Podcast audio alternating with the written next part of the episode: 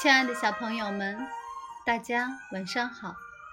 这里是小考拉童书馆，我是故事妈妈月妈，很高兴和大家相约在这里。今天月妈带来的是来自数学绘本系列中的故事，竖起耳朵，一起聆听吧。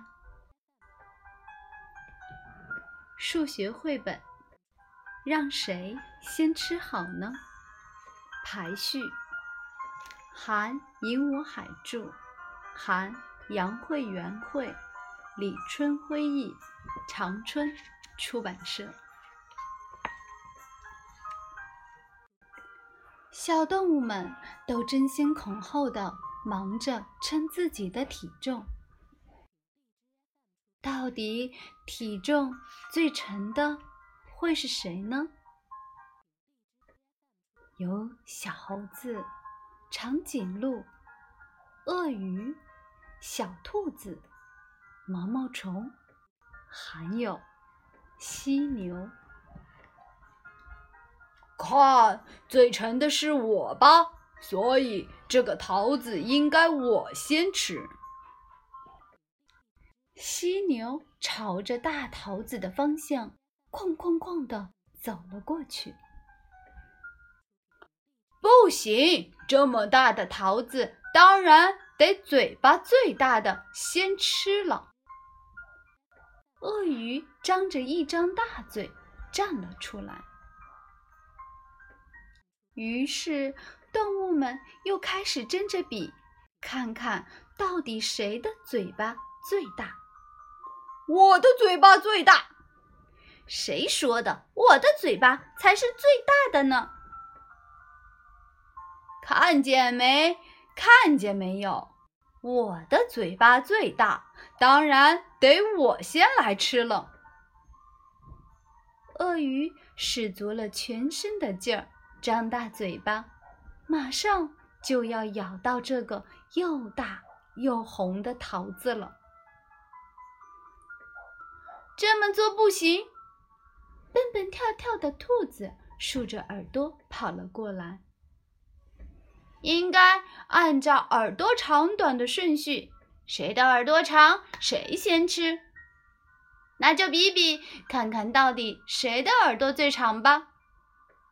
看，还是我的耳朵最长吧。小个子的兔子好不容易够到长颈鹿的脖子，说道：“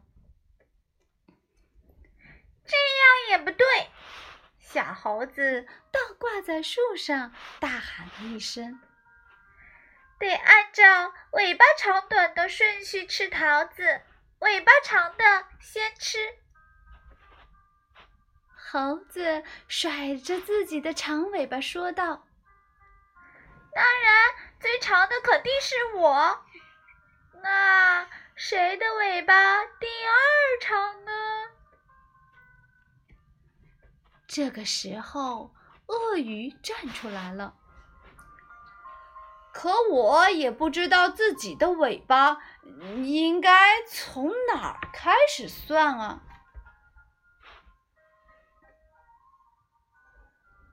这个时候，一点也不起眼的毛毛虫大喊了一声：“为什么不管什么顺序，都要从最大的开始？”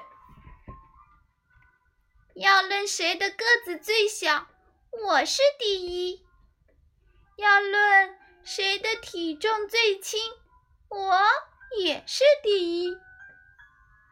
嘴巴最小的动物，我还是第一名。要说耳朵最短的，我又是第一名。还有，要问谁的尾巴最短？第一名的不还是我吗？从小的顺序开始，第一名都是我，所以这个桃子就应该是我先吃。毛毛虫一边说着，一边嗖的一下钻进了大桃子的肚子里。亲爱的小朋友们。今天的故事到这里就结束了，月妈要跟大家说晚安了，让我们下次再见，祝好梦。